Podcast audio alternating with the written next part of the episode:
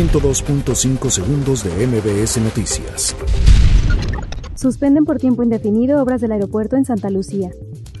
Andrés Manuel López Obrador entrega reconocimientos a deportistas que participaron en Lima 2019. Juez estima que Rosario Robles podría alcanzar una pena mayor a cuatro años.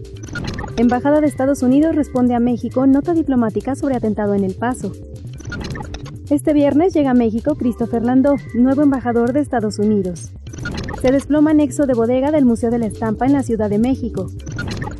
Por austeridad, la Corte anuncia cierre de 10 casas de cultura jurídica. La Secretaría de Salud reporta aumento del 311% en casos confirmados de dengue. Desabasto de vacunas contra sarampión afecta a Tabasco. Israel veta congresistas demócratas tras presión de Trump.